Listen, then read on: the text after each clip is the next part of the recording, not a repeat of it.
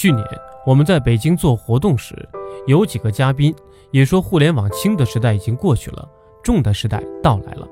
大部分的钱都很重，但好消息是，原来互联网是一分利十分收益，现在是一分利还能收到一分的收益。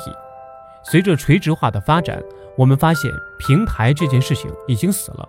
如果有人跟我说他在创业要做个平台，我跟他不会聊第二句话。因为要做平台，没有两百亿的投入是不行的。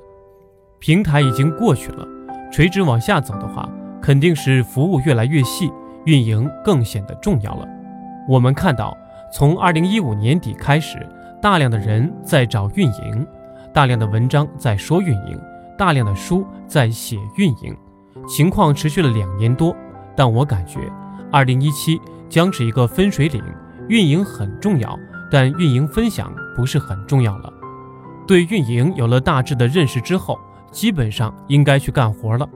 从二零一五年底到二零一六年，再到二零一七年开始，三节课也参与了大量的讨论，希望与大家一起形成对运营的认知。本质上，三节课对于运营这件事情的意义，其实是在引导大家做一件事。二零一七年会后，二零一八年要干活了。更多的事情要从实际出发，要找到答案了。这是我的第一个观察。互联网公司的服务越垂直化，价值越高。所以今天如果想做一家好的公司的话，应该有一两个懂运营的合伙人或者骨干。如果没有的话，就去培养。如果你培养不了，可以上三节课，可以帮你。内容的产品化和产品的数据化。首先，内容的产品化。好处是可以售卖，原来内容是分散的，现在可以售卖了。无论是得到还是喜马拉雅这样的内容产品，都开始售卖了。好处二是可获客，如果你的内容本身是稀缺的，是可以获客的，可以作为更小更轻的产品出现。我们三节课做的事情就是有利于内容产品化和获客，但我们做的不好。公众号咪蒙做的是非常好的。从技术角度说，他把内容做得像产品一样，打动什么样的用户，什么样的标题，什么样的定位，产品化之后，它的获客性就很强。对于从原发的角度获取用户，这个很重要。另外一个是产品的数据化。为什么需要将产品数据化呢？比如我们三节课每天都在迭代产品，希望课程里的每道题、每篇文章都被标准化，因为我们知道。很快，人工智能就要介入了。只有标准化以后，才可能用人工智能循环开发去用。班主任做什么呢？这个人没上课，我要提醒他上课；这个人没做作业，我要提醒他做作业。如果日后标准化了，可以用机器人做这种事情了。如果像我们一样提前做好数据技术的准备，接下来大数据和人工智能的介入就会比较快。我希望每个公司的产品经理职位能够有这个意识，把你的产品更加标准化、数据化，以便日后发挥更大、更多的价值。这是个趋势。我最近在看一本美国的书，有中文版和英文版。书很薄，内容很简单。首先讲到产品要适应市场，是很科学的、很技术的，不是猜测的。他的理念是把精益创新这套概念细化到产品的实践中去。除此之外，还讲到我们要形成用户的瘾。产品设计的大区域包括两件交织起来的事情。对市场来说，有需要被认可；对用户来说，抓住他的心，让他觉得产品适合他，上瘾。从这样的角度看，也有点意思。当然。我觉得途径是通过所谓的最小可视化产品这种玩法去往前推。那么最小可视化产品怎么玩呢？它不是纯概念的产品，而是偏验证的产品。更进一步指的是形成市场信任的产品，在适应市场时，其实我们大部分的脱节是没有满足的需求和价值主张，这个环节是断开的。我现在很少讲东西，因为很多事情方法极简单。但做起来极难，比如没有满足需求这方面，我们做了一些事情。我们知道用户需要学习，第一种需求是希望通过微信朋友圈得到刷一些产品，填补学习的时间，解决焦虑。第二种需求是用户真的希望改变自己的行为，获得能力的提升。我们从一开始价值观就很简单，明确表示我们反对碎片化学习，想做体系化系统的学习，比如用三个月的时间学东西。我们也借助过一个概念：你很忙，但知识不肮脏。你先忙，你忙完以后想来我们这儿学习，我们一定拿给你最好的。为了验证这个价值主张，我们做了极其反人类的设计，把门槛拉得极高。每晚二十点开课，但你要提前二十四小时报名。如果没来上课，你的课程就关闭了。这个功能上线后，大部分用户喷免费的内容，让我们提前报名，还要当晚八点看。如果我没有及时看，二十四小时就关闭了，这个不人性吧？这个东西上线后，每门课有两万人报名，在这样严苛的条件下，还有这么多人报名。如果把门槛增加的话，量肯定会上来，收入也肯定会上来，说明用户是愿意为这个课程买单的。于是我们把门槛提升，做体系化学习，拒绝碎片。我们认为碎片化是有问题的，它不是学习，是消费。我们花了大概一年的时间验证这个模型，算是一个能够较快获得验证结果的案例，但也发现这不容易。做的越多越不敢讲，因为很多东西的道理就在那里，重要的是怎么做。我去年提出想做一家有温度的公司和性感的公司，性感就是抓住用户的意思。我们的三个原则：一，向内运营大于向外运营。比如今天在座有一百五十人，可能外面还有一千人在路上，那么运营人是看这一百五十人呢，还是外面的一千人呢？当然是现场的一百五十人。但是很多的创业者做产品时，总希望外面那些人进来，这是获客没有错。但是如果你听我讲一次后全部走掉了，这时候又拉来一百人，有什么意义呢？我们更在意你们来了之后就不愿意走了，愿意听我讲。外面的人看到这里面有趣也会来的。我比较排斥向外运营这件事情，也可以说留存率是生命线。二，回报后置大于回报前置。创业初期，一位天使投资人对我说：“Look，你一定要快，不然会被谁谁谁跑到前面去。”当时有一句话叫做“唯快不破”，所以这件事情对我压力很大。后来我发现，如果没有做好，快也是死，不快也死。想清楚之后，等死就好了。我们不去抢市场，我们只有把这件事情做出价值，才能对得起这段时间的付出。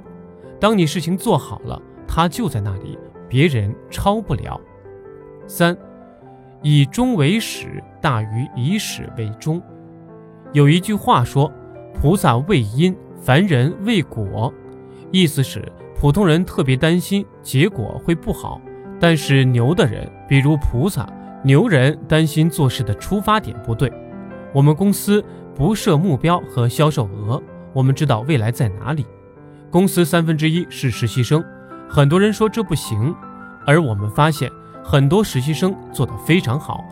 实习生写了一篇文章，看到有一万个用户在看，立刻就有信心了。那你还可以告诉他们一些方法。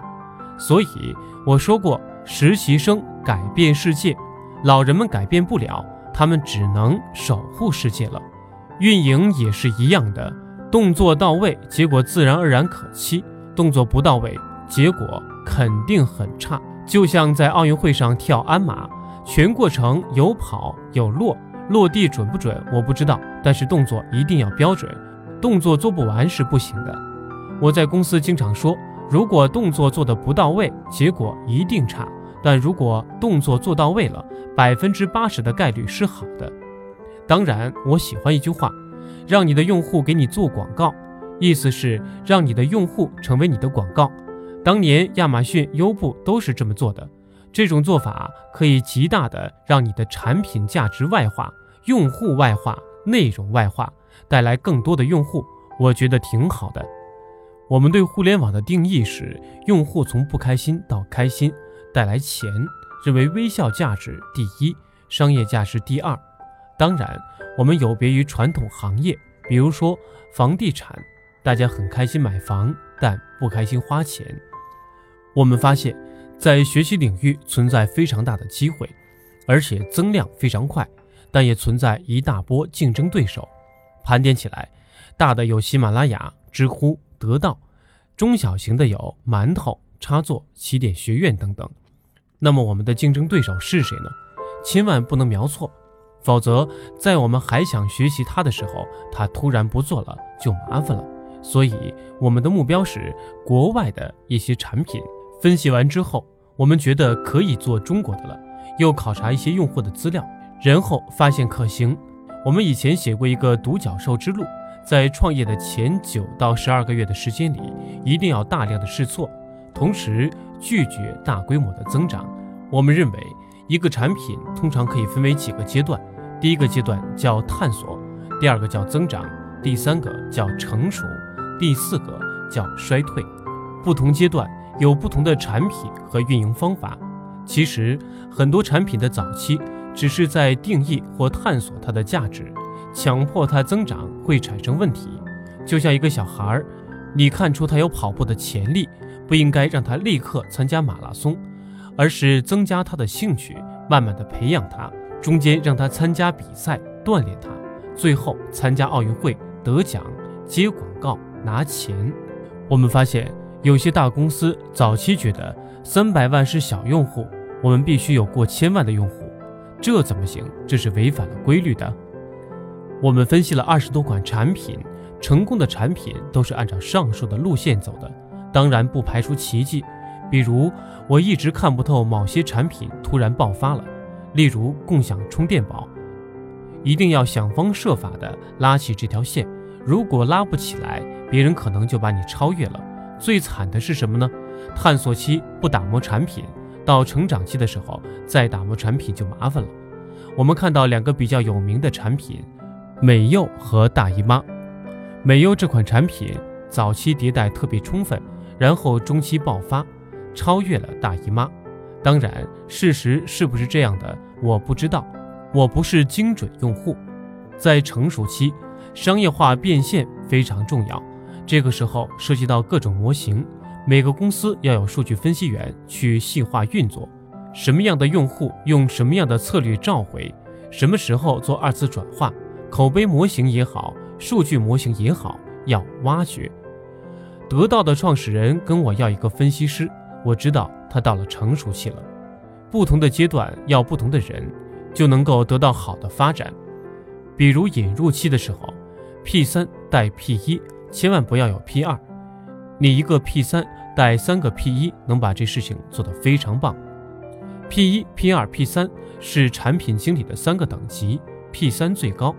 因为人才匹配不一样，所以我们一直在探索。什么样的产品用什么样的人才结构适应它、发展它？对一个操盘者来说，我认为不同阶段应该有不同的玩法。比如早期探索融资的时候，该拿钱拿钱，融过就知道了，会在各种环节遇到各种挑战。我难受的时候就回公司看看员工的作业，就平静了。所以我们要留心价值所在，创业是有价值的。投资人有投资人的想法，我们是有我们的落脚点。最早没想把三节课做成一个项目，那时候我在百度上班，有时间跟大家分享。跟我的两个创始人开班，一年做了三四十万，分一分觉得还不错。然后做了一个免费的实验，希望能验证我们的生命周期。成立一年内完成两轮融资，十个月内获取了二十万用户，获客成本。几乎为零，用 MVP 的方式迭代产品，每周至少两个版本。我们上线通告，直接做了一个机器人发线上公告，根本不需要打感情牌。我们的研发部门特别厉害，跟我们的节奏完全一致。当然，我们的课程费用很高，是同行的几倍。核心就是让用户定义产品。我们发现产品这件事情真的很重要。谁来定义这件事情也很重要，但大部分的公司是不是都是由老板和产品经理来定呢？真正选择用市场用户来定的很少。需求是先于产品的。例如，做一个减肥社区，你起初不必做产品，甚至不用做微信小程序，也不需要做符号，拉几个群就可以了。等到用户嗷嗷待哺的时候，发布程序，他会立刻用。